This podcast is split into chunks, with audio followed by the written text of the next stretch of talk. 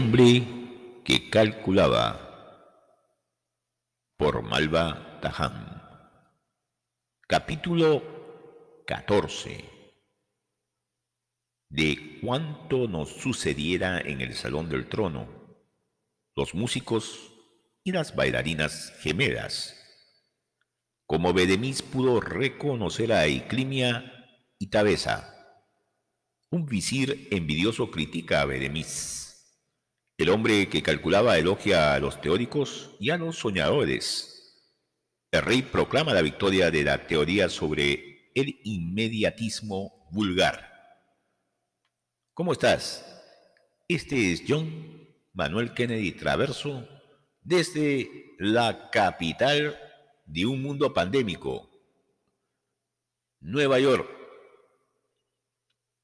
En esta oportunidad vamos a seguir narrando las aventuras del hombre que calculaba. Comencemos con el capítulo 14. Después de que el jeque Nulerín Sarul, el emisario del rey, partiera en busca del calígrafo que había escrito los poemas que decoraban el salón, entraron en él cinco músicos egipcios que ejecutaron con gran sentimiento las más tiernas canciones y melodías árabes. Mientras los músicos hacían vibrar los laúdes, arpas, cítaras y flautas, dos graciosas bailarinas yaricianas danzaban para gozo de todos en un vaso tablado de forma circular.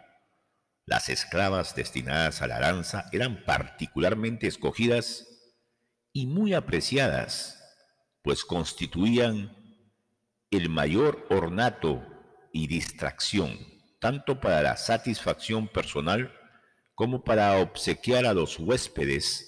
Las danzas eran distintas según el origen de las bailarinas y su variedad era clara, señal de riqueza y poderío una virtud muy estimada para el parecido físico entre ellas, para lo que o para lo cual era menester una cuidadosa y esmerada selección.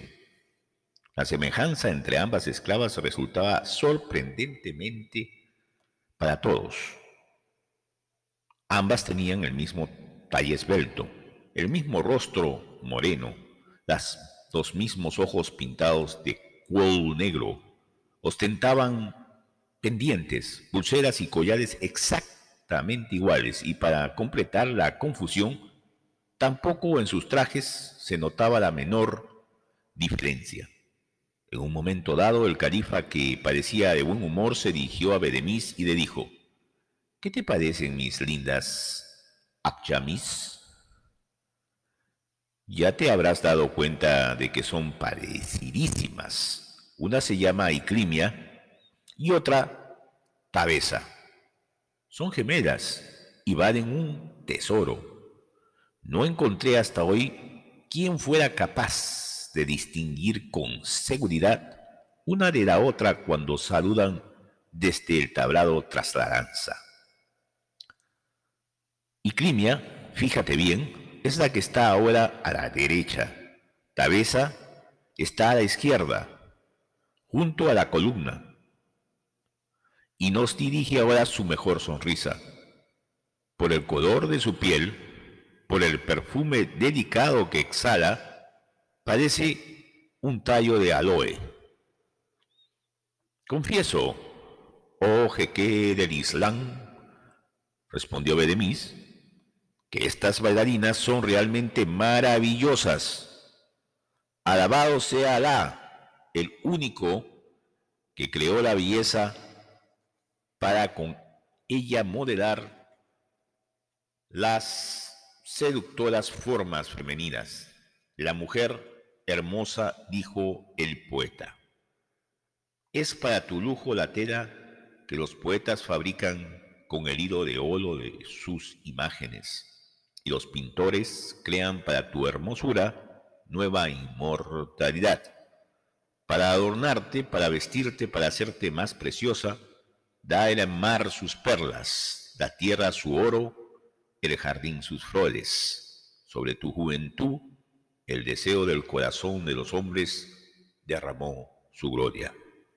Me parece, no obstante, ponderó el calculador, bastante fácil distinguir a Iclimia de su hermana Cabeza. Basta fijarse en los trajes.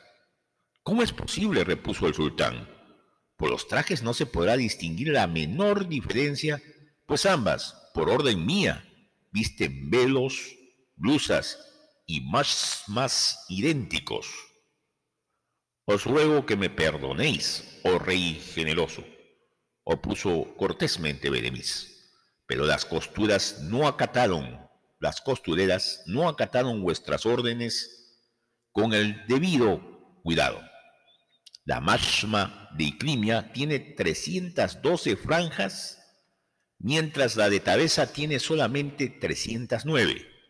Esa diferencia en el número total de franjas es suficiente para evitar cualquier confusión entre las hermanas gemelas. Al oír tales palabras, el sultán dio unas palmadas, hizo parar el baile y ordenó que un jaquín contara una por una las franjas de las volantes de las bailarinas. El resultado confirmó el cálculo de Benemis. La hermosa Iclimia tenía en el vestido 312 franjas y su hermana Tabesa solo tenía 309. ¡Mac Alá! exclamó el califa. El jeque de Cid, pese a ser poeta, no exageró. Este Bedemis es realmente un calculador prodigioso. Contó todas las franjas de ambos vestidos mientras las bailarinas giraban vertiginosamente sobre el tablado. Parece increíble por Alá. Pero la envidia, cuando se apodera de un hombre, abre en su alma el camino a todos los sentimientos despreciables y torpes. Había en la corte de Almonatacén un visir llamado Nahum ibn Nahum, hombre envidioso y malo, cuya madre se llamaba Teresa. Viendo crecer ante el califa el prestigio de Bedemis, como onda de polvo erguida por el semún, aguijoneado por el despecho, deliberó poner en un aprieto a mi amigo y colocarlo en una situación ridícula y falsa. Así pues se acercó al rey y dijo pronunciando lentamente las palabras, Acabo de observar, oh emir de los creyentes, que el calculador persa, nuestro huésped, de esta tarde es ilustre en contar elementos o figuras de una serie. Contó las quinientas y pico de palabras escritas en la pared del salón.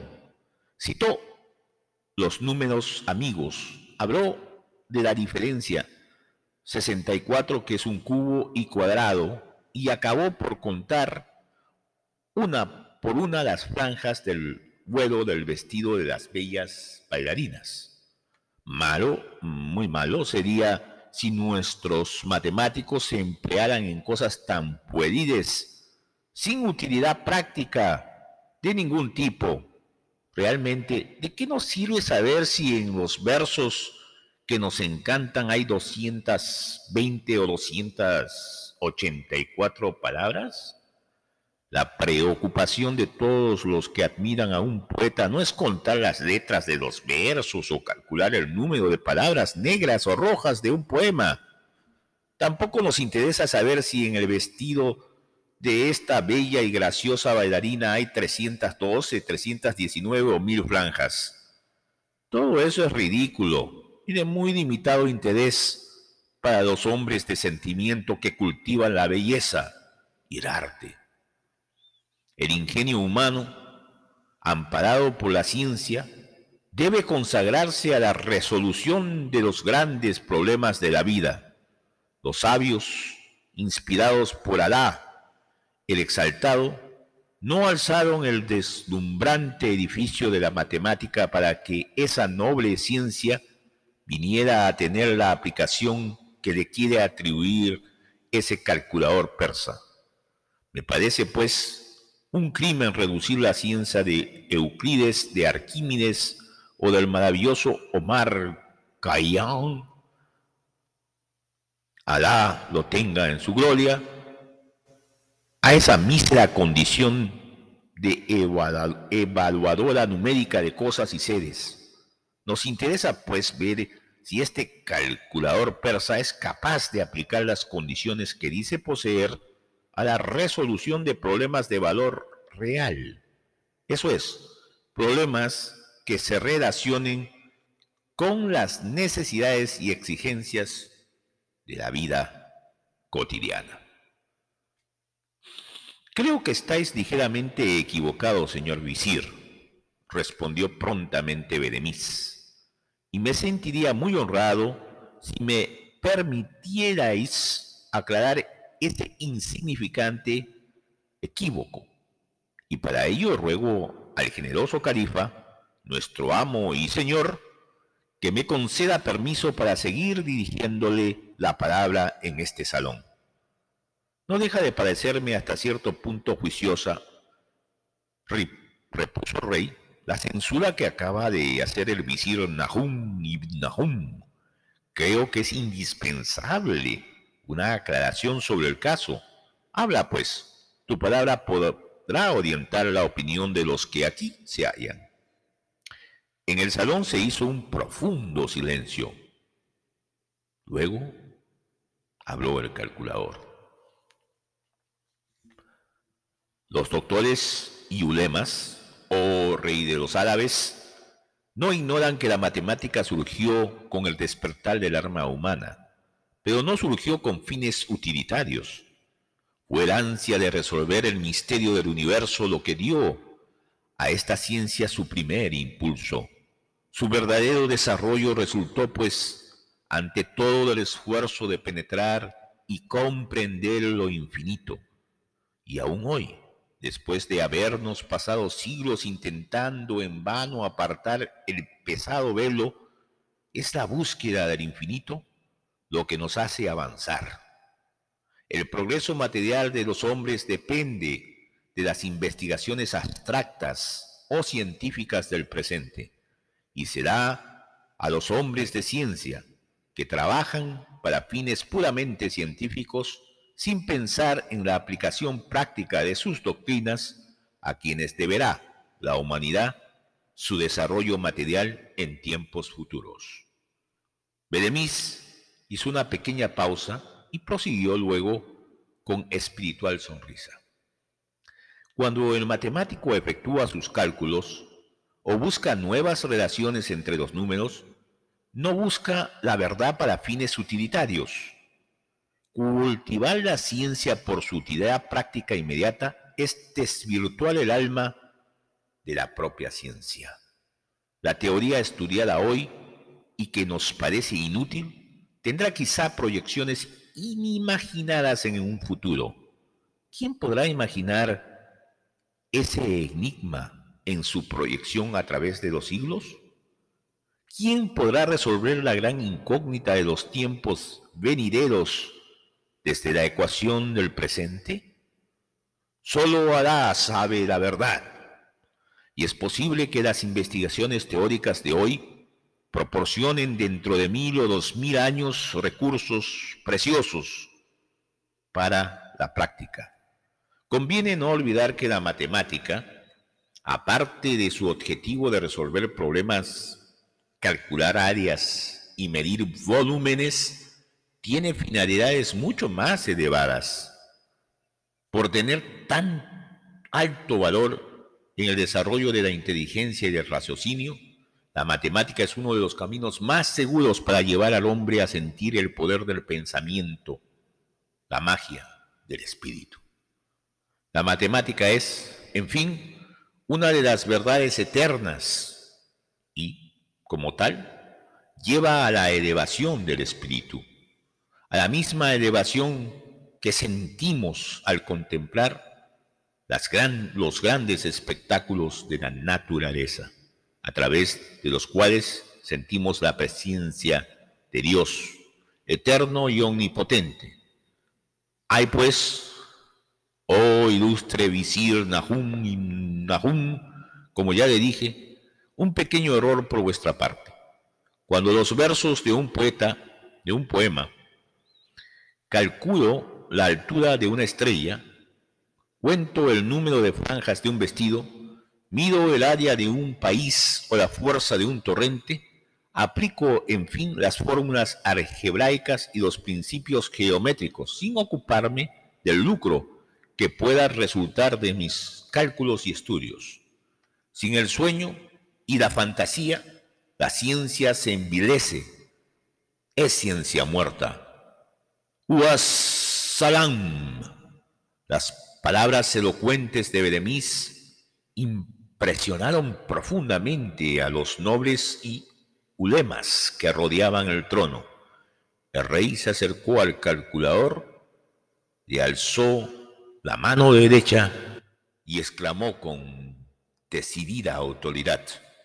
La teoría del científico soñador venció y vencerá siempre al oportunismo vulgar del ambicioso sin ideal filosófico.